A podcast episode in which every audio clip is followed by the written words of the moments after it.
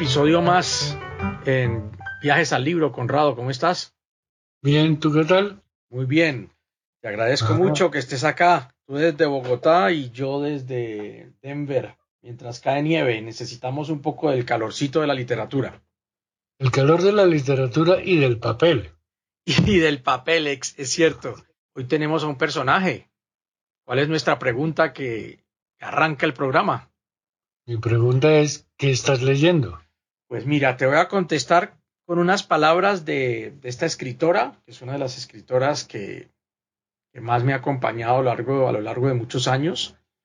Y esas palabras de ella son las siguientes antes de que eh, demos paso a, nuestro tema musical y dejamos un poco en suspenso eh, sobre quién, quién es la autora de, este, de esta, digamos, confesión o confesión con orgullo Confesión de Cosmopolitismo. Dice nuestra escritora, tengo muchas culturas y tengo muchos países, pertenezco tanto a ellas como a ellos.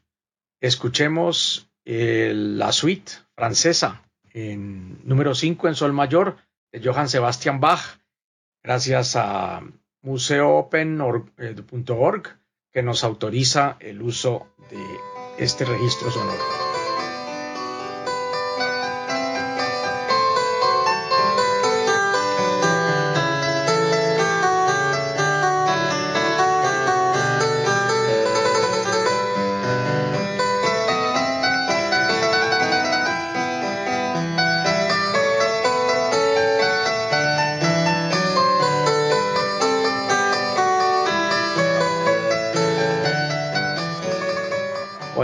Estoy otra vez.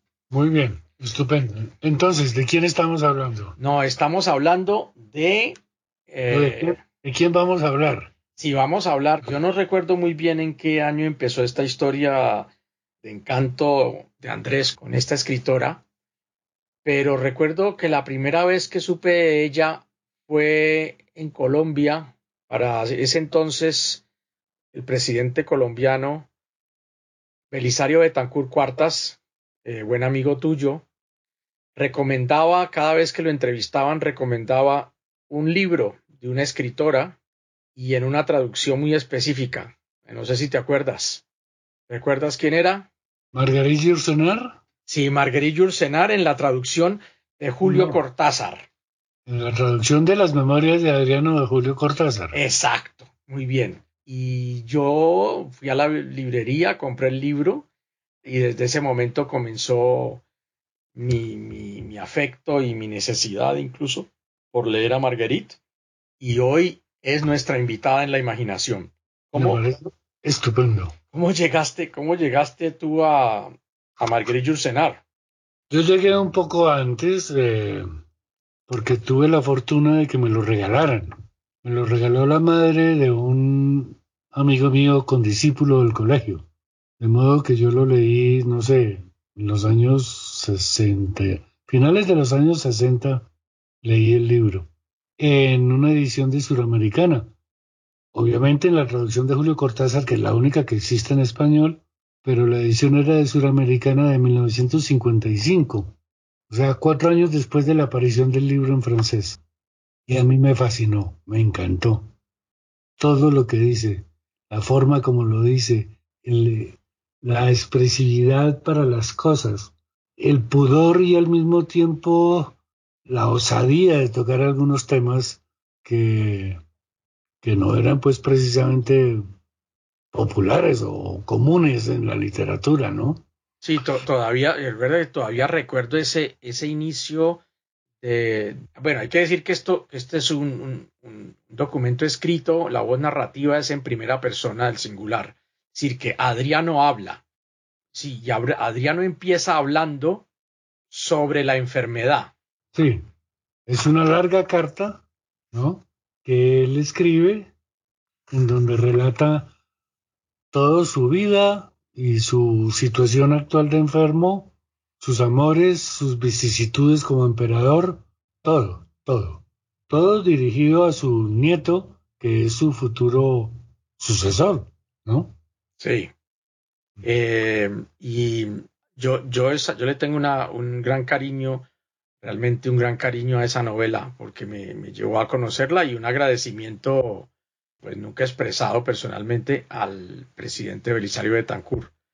Bueno, unas, algunos datos de nuestra invitada, Marguerite Yourcenar, y eh, hay que primero decir que, que, su nombre no fue el que por la cual lo, la conocemos, no es su nombre civil, digamos, no es su nombre oficial.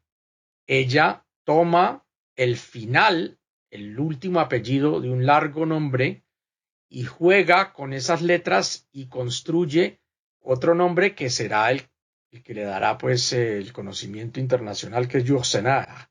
Sí, es, una, es un anagrama imperfecto, dijo alguien. Sí, es una. de su apellido original. Sí, de, ella se llamaba Marguerite Antoinette Jean-Marie Ghislaine Cleneberg de Clayoncourt. Ahí tiene, de Clayoncourt. Nace en Bélgica, en Bruselas, el 8 de junio de 1903. Eh, se habrá de nacionalizar americana en 1947 y, pasará un tiempo bastante largo de su vida Incluso morirá en los Estados Unidos a la edad de 84 años en 1987. Invito, invito a nuestros oyentes a que volvamos a escuchar unos cuantos segundos de la suite francesa número 5 y volvemos con otros libros, otras aventuras y otros viajes de Marguerite Yourcenar.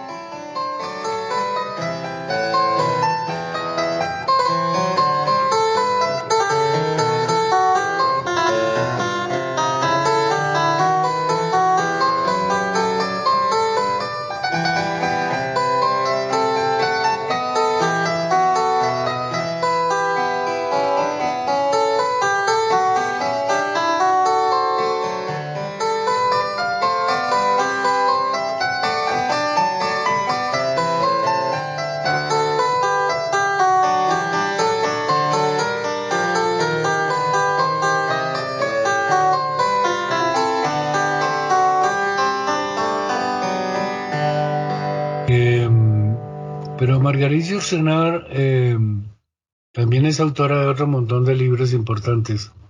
Fue una escritora muy célebre.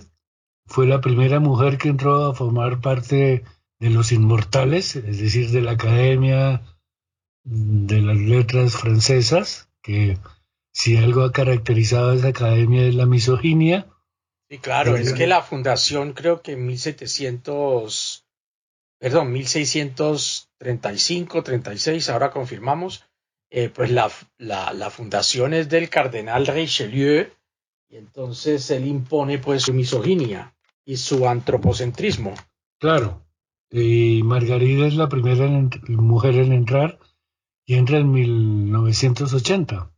Es la, estas historias pues de los franceses, fíjate que es la primera mujer de lengua francesa que ingresa a la Academia Francesa sin ser ella nacida en Francia.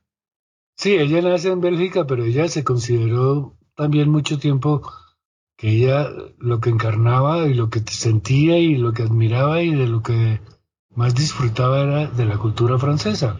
Pero ya en 1980 ya lleva casi 50 eh, años de ser ciudadana norteamericana, ¿no?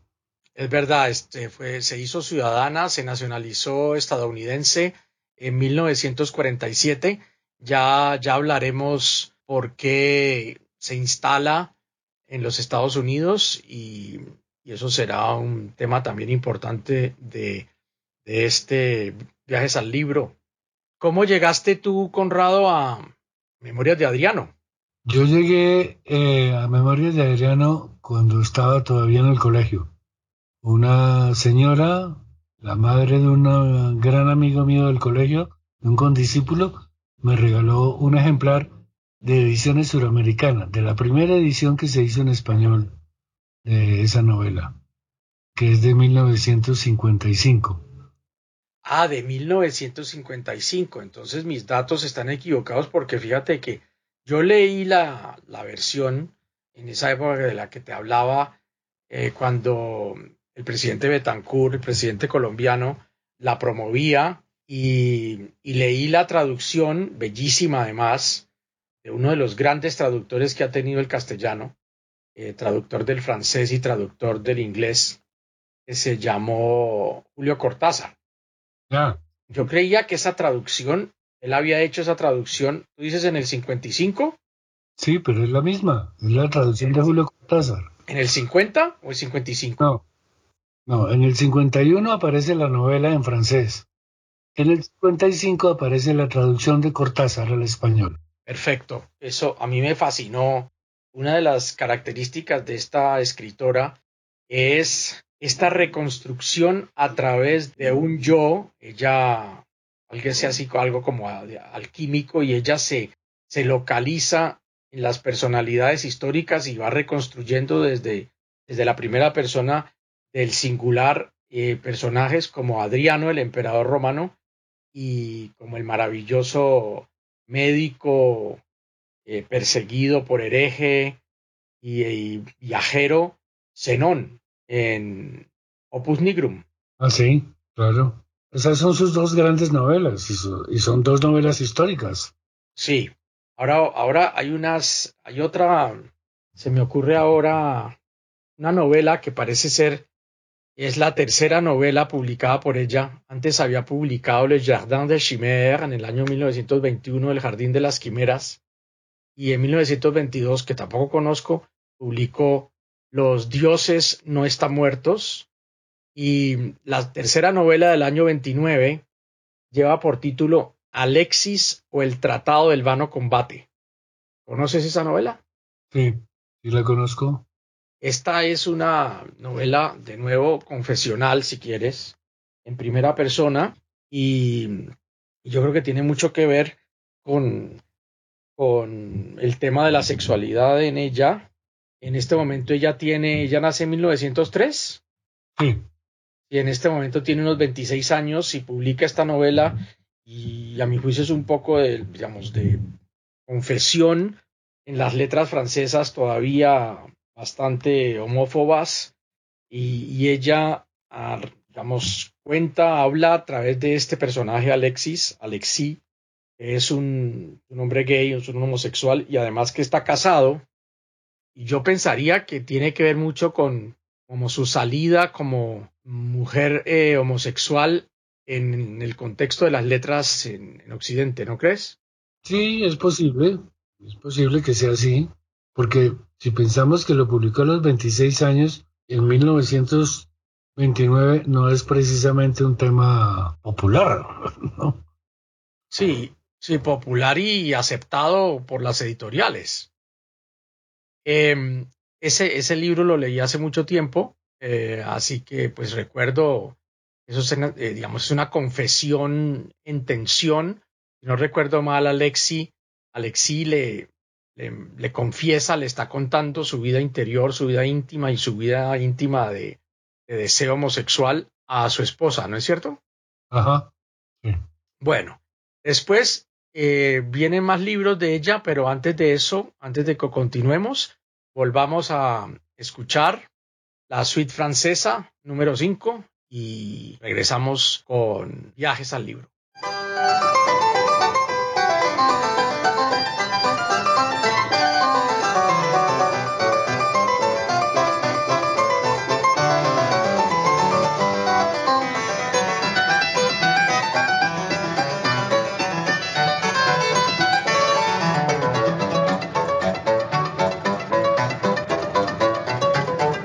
Estamos en Viajes al Libro con Raúl Zuluaga en Bogotá y Andrés Lema en Cali y les estamos proponiendo un viaje a los libros, un poco a la vida y un poco también a los muchos viajes eh, de Marguerite Yourcenar, la escritora belga, francesa y nacionalizada en Estados Unidos. Conrado, después de Alexí, ¿qué recuerdas? Bueno, lo fundamental es que ella Viaja por toda Europa, como dice ella misma, ella es cosmopolita.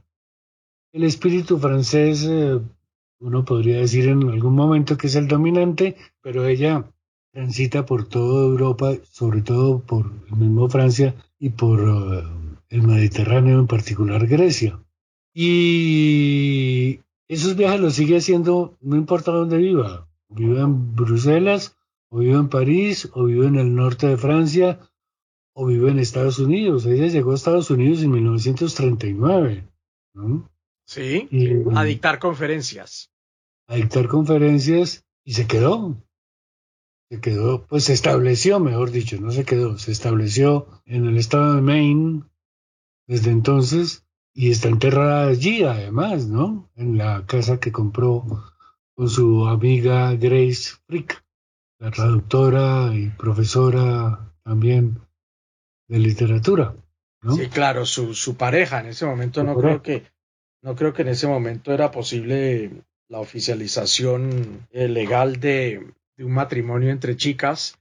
Ya podremos hablar un poco porque además es importante. Yo tengo una anécdota que le escuché a, a Bernard Pivot sobre la relación de amor entre Marguerite Yourcenar y Grace Frick.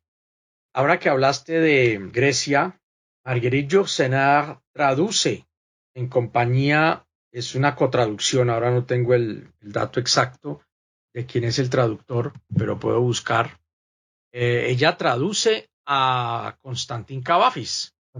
sí. al francés. E incluso creo que llega a ser una presentación a Cavafis y el libro se llama Presentación crítica de Constantino Cavafis y hizo esa traducción con Constantino Dimaras o Dímaras y incluso se incluyó ese documento, parece ser que esa traducción está incluida en Alfaguara en 1987 dentro de un libro de ella que se llama, tiene por título A beneficio de inventario. Es una relación con los griegos. Ella es traductora no solo de griego moderno al francés contemporáneo, el francés moderno, sino que ella traduce a un escritor del que hablamos en algún episodio anterior. ¿Recuerdas? Mishima. Sí, claro. Traduce a Yukio Mishima y escribe un libro. Mishima o la visión del vacío. Sí, Mishima o la visión del vacío. Bueno, debo, debo precisar que no estoy muy seguro de que ella sea traductora del japonés. Ella le hace, le escribe un ensayo a Mishima que se llama Mishima o la visión du vide, eh, Mishima o la visión del, del vacío, en 1980 e incluso en un conjunto de libros, perdón, de ensayos y de viajes, eh, de ensayos sobre viajes que se llama La Vuelta de la Cárcel. Va a Japón, ya Mishima muerto, va a Japón y hace una, suerte de peregrinaje a la casa de, Mishima. Y también fue traductora de Las olas de Virginia Woolf. Ah, también traduce el, también traduce del inglés al francés y tradujo lo que Macy sabía, la novela corta de Henry James. Ah, no sabía lo de, lo de James. ¿Me dijiste alguna vez cuando conversábamos y preparábamos este episodio, visita a Virginia Woolf? Sí, visita a Virginia Woolf en, en Bloomsbury para aclarar algunos aspectos de la traducción que, según dicen todos, era bastante libre. Ah, ok. Se tomó su libertad de sus licencias. Los atributos, sí. Sí, pero yo no le he leído, yo no leí la, la, la, las, dicen las olas, yo no lo he leído en francés, así que no mm. tengo idea cómo sea, no lo puedo evaluar.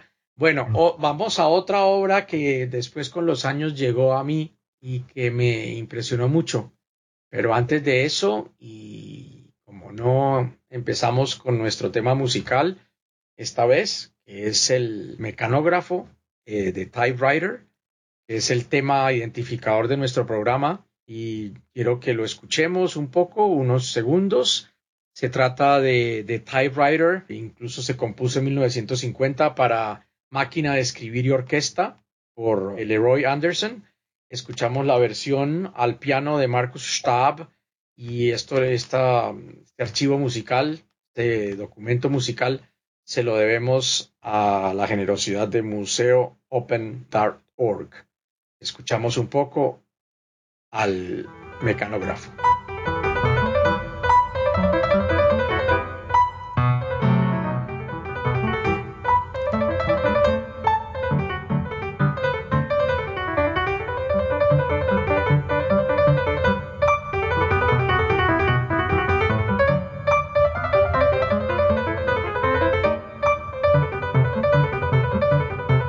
Seguimos con nuestra querible invitada Marguerite Yourcenar en Viajes al Libro. Conrado, Zenón, el alquimista. Opus Nigrum. Opus Nigrum. Esa traducción, tú después me corriges, no, no recuerdo, creo que es el, Elsa Catalayud, traduce al castellano eh, para Alfaguara, eh, esa obra de Marguerite Yourcenar y originalmente el título no es Opus Nigrum, pero yo creo que ese título de asignado por Catalayud, la traductora, incluso, por lo menos en castellano, no sé, no sé los franceses qué dirían, pero tiene unas resonancias místicas, misteriosas, que no tiene en el original francés. El original francés dice, se titula Oeuvre au noir, la obra en el negro. Esa es la traducción, ese es el original de título de, pero Opus Nigrum suena hermosísimo, además suena todo misterioso. Entendemos algo, pero no mucho. Sí, es otra novela histórica como las Memorias de Adriano. El siglo XX dio cosas muy importantes en ese sentido, ¿no? Josué y sus hermanos de Thomas Mann, ¿no? Y alguna otra cosa que ahora se me escapa momentáneamente. La muerte de Virgilio, de Brock, Sí. Y, las dos novelas de Marguerite Yourcenar, Memorias de Adriano y Opus Nigrum. De Opus Nigrum, lo maravilloso es Zenón, lo maravilloso es ese personaje que quiere saberlo todo y conocerlo todo por encima de cualquier eh, obstáculo que se presente, sea eh, el Estado o la Iglesia, lo que sea. Él, lo tiene sin cuidado eso. Es el afán de saber todo y conocerlo todo. Eh, en una conferencia que Marguerite Yourcenar dictó en 1982 en el Instituto Francés de Tokio, esa conferencia está incluida en Una vuelta por mi cárcel. Me he equivocado en el título, la precisión. Es más, la, la traducción ha sido a Emma Catalayud. Eso es el nombre de la, de la traductora para Alfaguara. Y en francés se publicó póstumamente en 1991. Y quisiera que leyéramos un poco, leerles pues a nuestros, a nuestros oyentes, a nuestros podcasteros. Vamos a tener que inventar esa palabra, nada fácil de decir, pero podemos adaptarla, así como ya no es WhatsApp, sino que en Colombia lo llamamos WhatsApp. Algo nos, algo nos inventaremos para podcast. Ahí en esa, en el libro de publicado póstumamente en 1991 y en la traducción de Alfaguara, eh, que se, se, publica en 1993, encontré eh, esa conferencia que ella dicta y ella dice lo siguiente de Zenón e incluso cita a Zenón. Te quiero compartir estas líneas de Marguerite Yourcenar hablando de su propio personaje, como si no fuera un personaje además, sino como si fuera una persona real. Lo, lo, hermoso. Dice, dice Marguerite Yourcenar, Zenón el segundo gran viajero de mi obra, se ve a la vez motivado por la necesidad de ganarse el pan. Es médico, pero también a sus horas, como siempre sucedía por aquella época, alquimista y astrólogo, pero motivado asimismo por la persecución de orden religioso, moral y político que le obliga a huir de un país a otro hasta el momento en que se refugia en la muerte.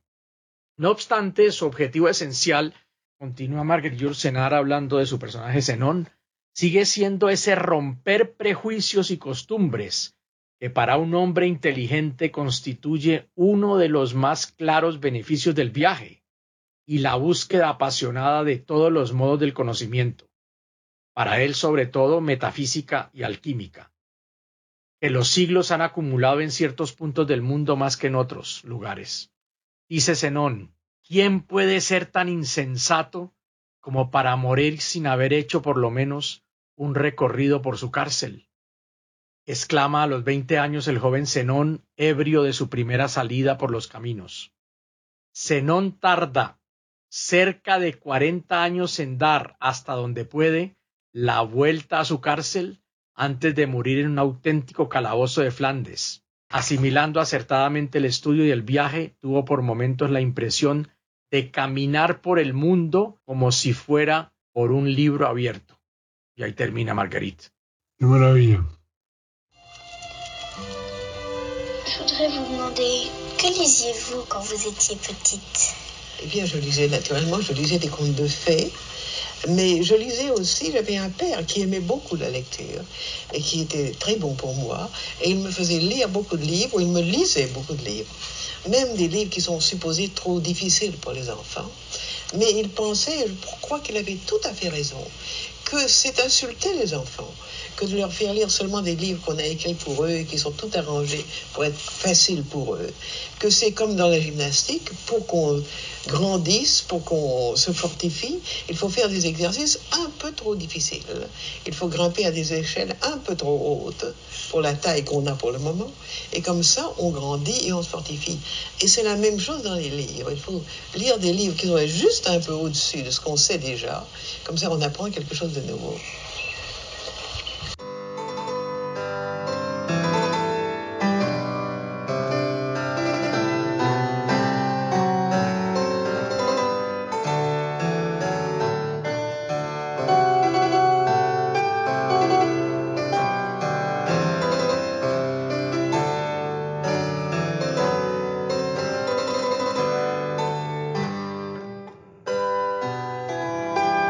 nouveau. vamos escuchando de fondo y se va diluyendo nuestra cortina musical, que es la suite francesa número 5 de Johann Sebastian Bach. Aprovechamos para agradecerle a los lectores que han llegado por lo menos a estos libros y a los que podremos invitar a que lean a Marguerite Yourcenar. Agradecemos también al Departamento de Lenguas Modernas de la Universidad de Colorado Denver y Conrado eh, nos va a deleitar con la traducción de, esas palabras de respuesta de Marguerite Senar a la niña. Me gustaría hacerle una pregunta. ¿Qué libros leía usted cuando era niña? Yo leía cuentos de hadas, por supuesto, pero también leía y tenía un padre que amaba mucho la lectura y que era muy bueno conmigo. Él me sugería libros para que leyera y me leía además muchos libros incluso los que se supone son difíciles para los niños. Pero él pensaba, y yo creo que tenía razón, que uno insulta a los niños si se les hace leer tan solo libros escritos para ellos y que están organizados para que sean fáciles de lectura. Es como en la gimnasia. Para que uno crezca, para que uno se fortalezca, hay que hacer ejercicios un poco más difíciles.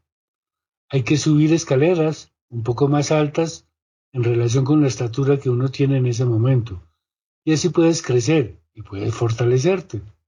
Del mismo modo ocurre con los libros.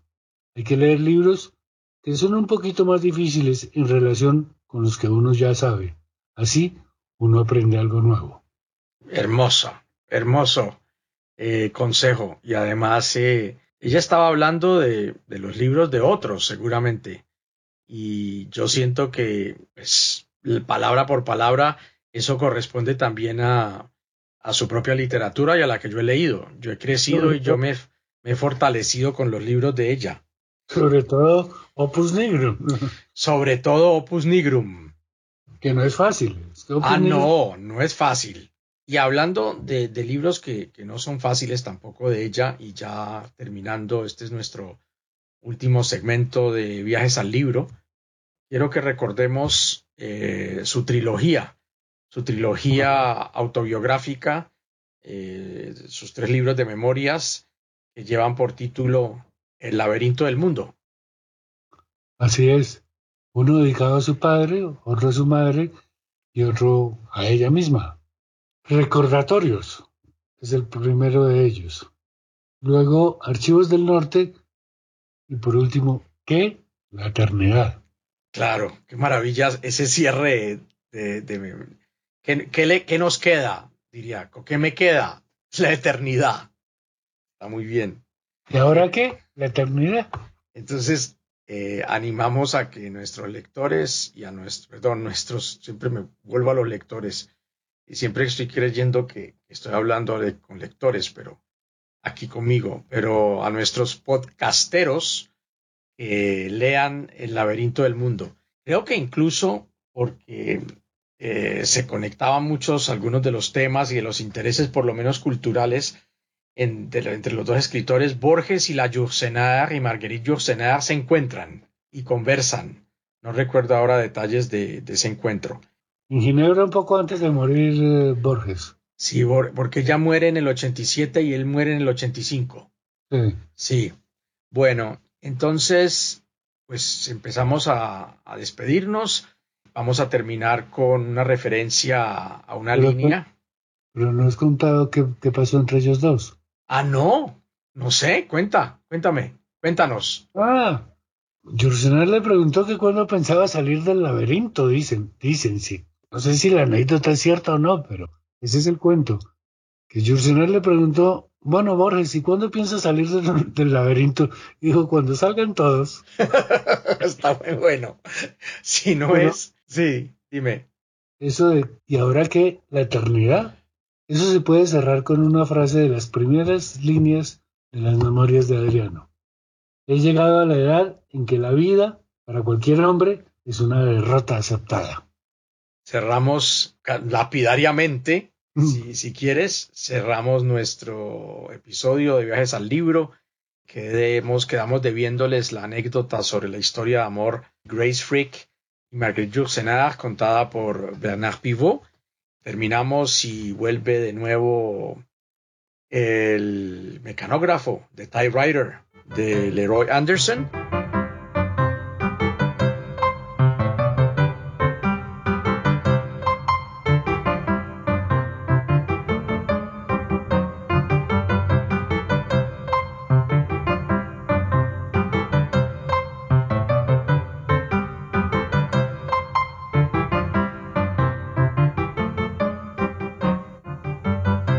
Esperamos poder eh, estar con ustedes y que ustedes nos escuchen en Viajes al Libro. Un fuerte abrazo y gracias Conrado. Nos vemos pronto. A ti Andrés.